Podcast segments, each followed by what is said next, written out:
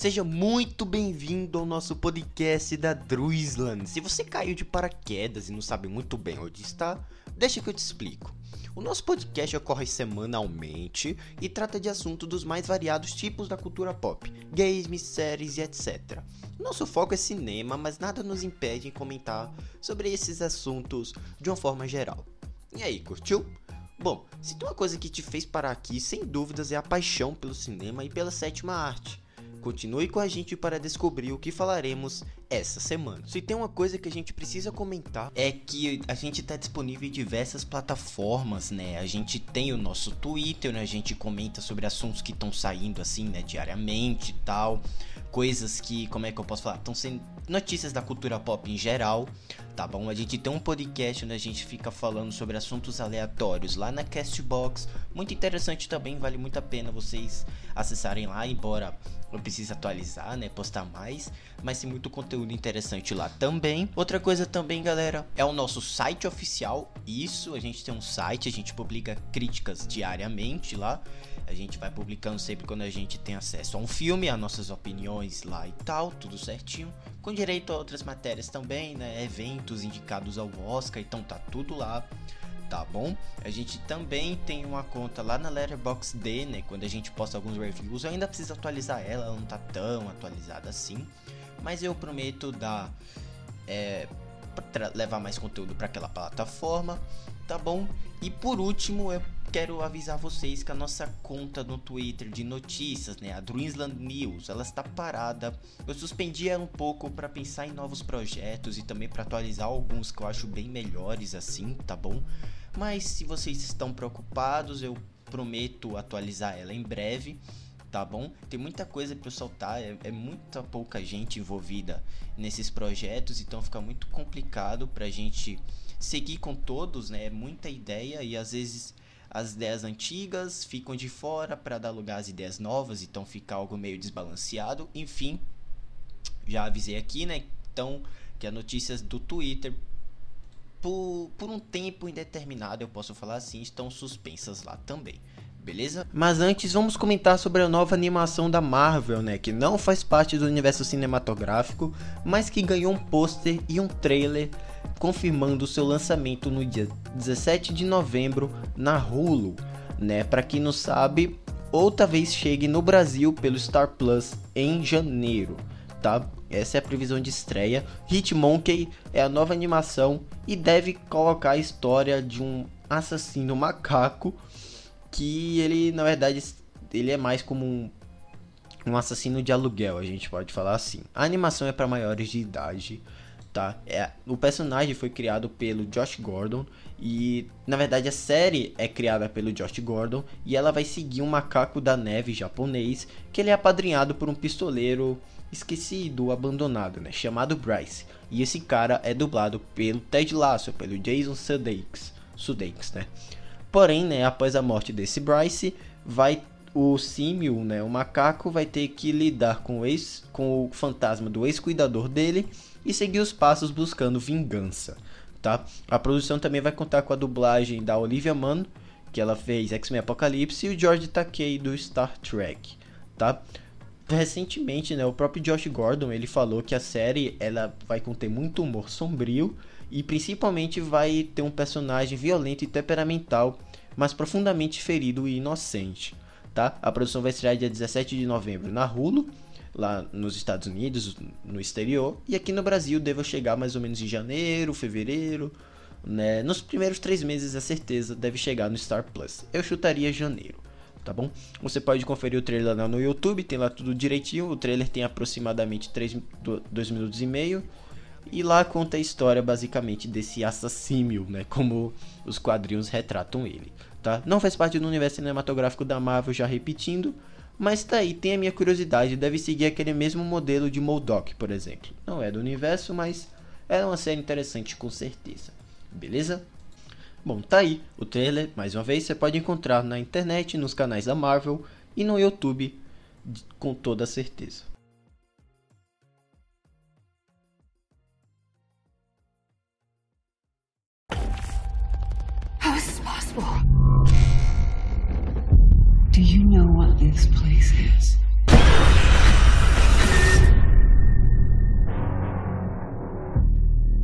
Angela. She's our patient.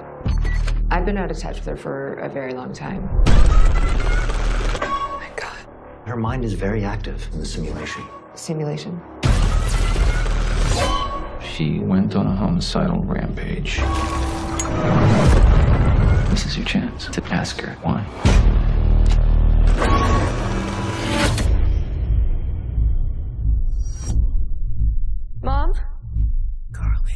You have to go.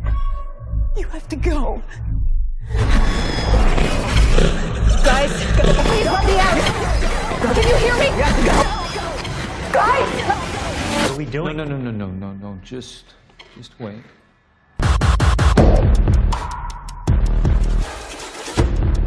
Are you sure that you haven't been having any hallucinations outside of the simulation?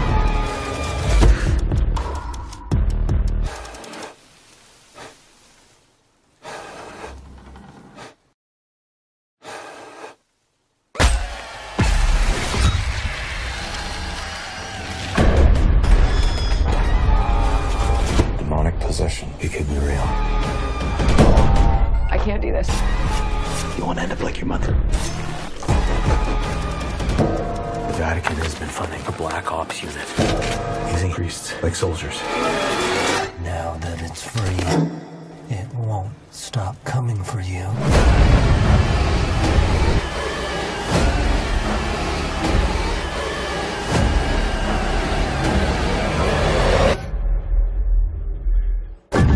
Stop right there.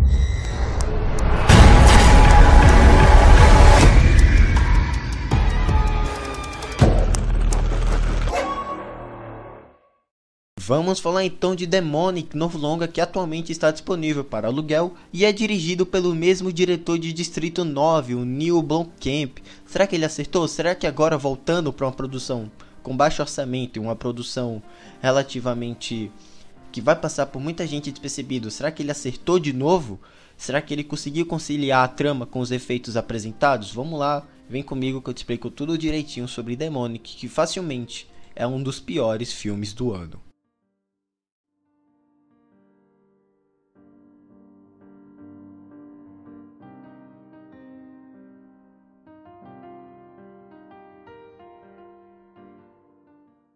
Mas antes, em uma forma de intervalo ou comercial, venho aqui pedir para vocês mais uma vez nos seguir no nosso Twitter. A gente tem duas contas, uma inativa e a outra que a gente tá sempre postando coisas sobre podcasts, sobre esses assuntos de forma geral da cultura pop, né? Que é Druizan. Você pode colocar lá, já vai estar tá lá. É, para você seguir, para você curtir, etc, tá bom? Outra coisa também é que a gente tem uma conta na Letterboxd, mas é aquilo, né? Ela não tá muito atualizada, prometo ainda atualizar. É isso, também tem o nosso site onde a gente posta as críticas, os nossos comentários dos podcasts sempre aparecem lá no nosso site também, beleza? Tem nosso podcast na Cashbox, dois na verdade, um sobre games, notícias e reviews de games, e o outro a gente comenta sobre eventos da cultura pop, é, premiações, alguns reviews que não saem nesse podcast daqui, mas saem lá na Cashbox, e é isso, tá bom? Então, galera, a gente tem também um canal no YouTube, mas eu tô pensando em parar um pouco com ele. um- Em breve eu volto, produzir alguma coisa. Mas fica aí atento para vocês nos seguir nas nossas mídias, porque quando não tem podcast aqui, às vezes tem conteúdo lá no Twitter. Quando tem no Twitter, tem conteúdo na Cashbox. Não tem na Cashbox, tem na Letterboxd. Você entendeu, né? Enfim, é isso, né? Finalizando aqui o nosso momento comercial. E, bom, vamos para os nossos comentários dessa semana.